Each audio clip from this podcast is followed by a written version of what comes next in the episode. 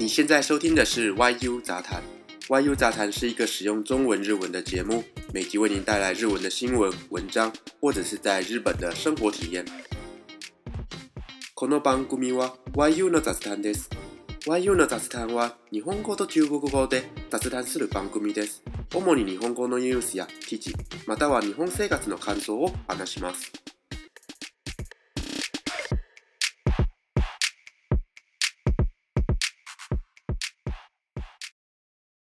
皆さんこんにちは。今日は七月二日金曜日です。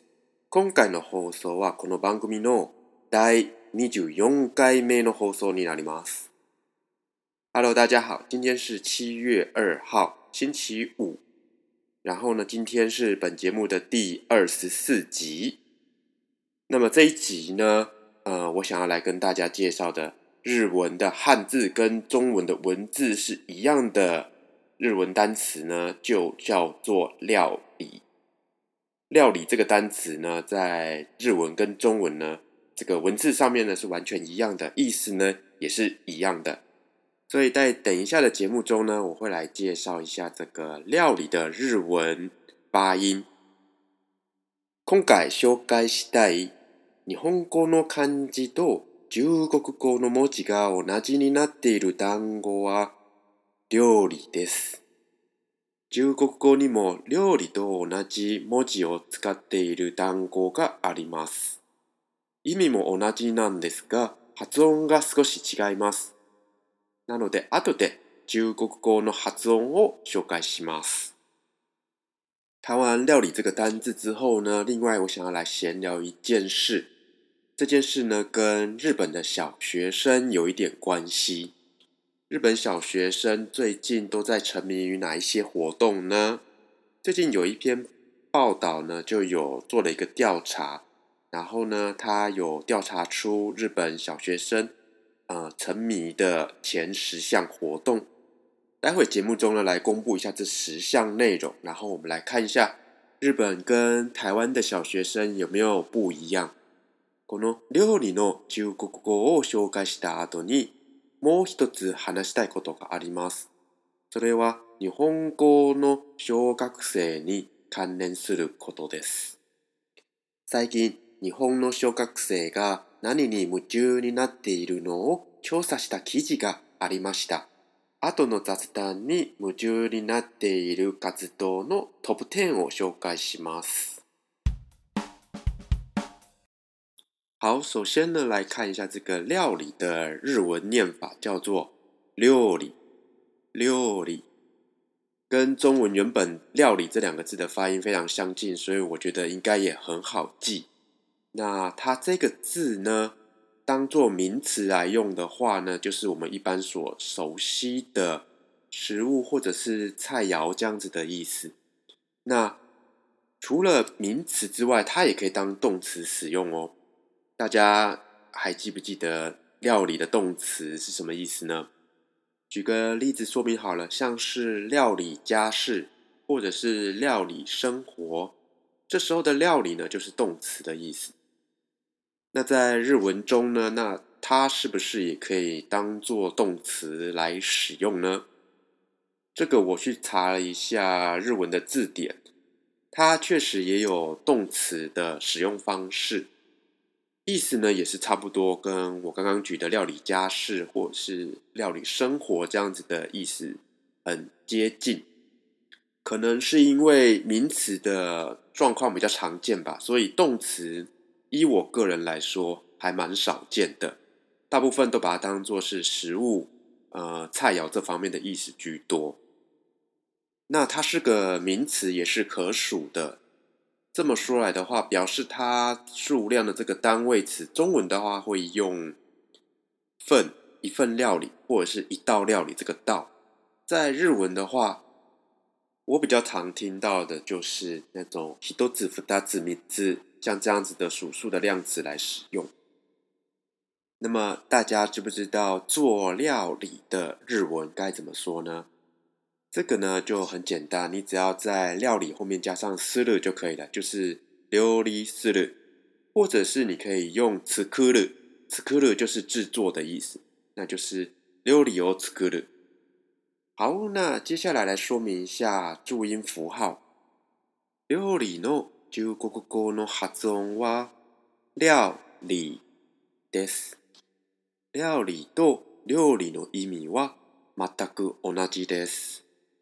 中国語でも動詞として使われている場合があります。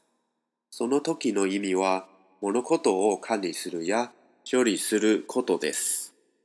では、重音符号で発音を紹介します。まずは、料理の料からいきます。料の重音符号には3つの音節文字があります。3つの音節文字がある場合は、まず2番目と3番目の音節文字を確認します。では、2番目の音節文字は、い、いです。このいは、あいうえおのいの発音と似てます。で、文字の形は横線1本の形になっています。次は、3番目の音節文字の発音は、あお青です。この発音が日本語の語順にはないと思いますが、あとうつないで発音できればそんなに難しいことではないと思います。少しやってみましょう。あとうつないで発音すると、あう、あうになります。もう少し短く発音してみてください。そうなると、青、青になります。この青の文字の形は少し難しいかもしれないんです。まずは、糸、糸の漢字を想像してみてください。糸の漢字に小説の章があるんじゃないですか。その章の部分を省略したら、青の文字になります。では、いとあお、一緒に発音してみると、やお、やおになります。で、四声の第四声なので、やお、やお、やお、やお。最後のやおになります。次、一番目の音節文字です。この一番目の音節文字の発音は、る、る。るの発音は、ラ行の L の発音と、うの組み合わせだと思います。このるの音節文字の形は、ゆ、ゆのひらかなに似ていると思います。では最後、この3つの音節文字を一緒に発音してみましょう。る、要、料になります。では次、りの発音を説明します。この発音は、えー、すごく簡単です。2つの音節文字しかないです。しかもさっきもうすでに紹介しました。るといですね。る、い、り、りになります。で、えー、姿勢の第三声なので、り、り、り、り。3番目のりになります。では、料理の使い方を説明します。まずは、名詞の場合ですね。名詞の場合は、食事や、えー、調理した食べ物の意味になります。なので、ほぼ日本語の使い方と同じですね。例えば、料理を準備するっていう中国語は、準備料理。準備の中国語は準備と言います。料理をするという中国語は做料理。するの中国語は做、做になりますね。また、料理を動詞としても使われています。例えば、価値を管理する。料理家事。家事は価値の意味です。またもう一つの例、生活のことを管理するという中国語は、料理生活。生活は生活の意味です。また、料理に関する数量詞を紹介します。例えば、一つの料理は、一份料理、一道料理となります。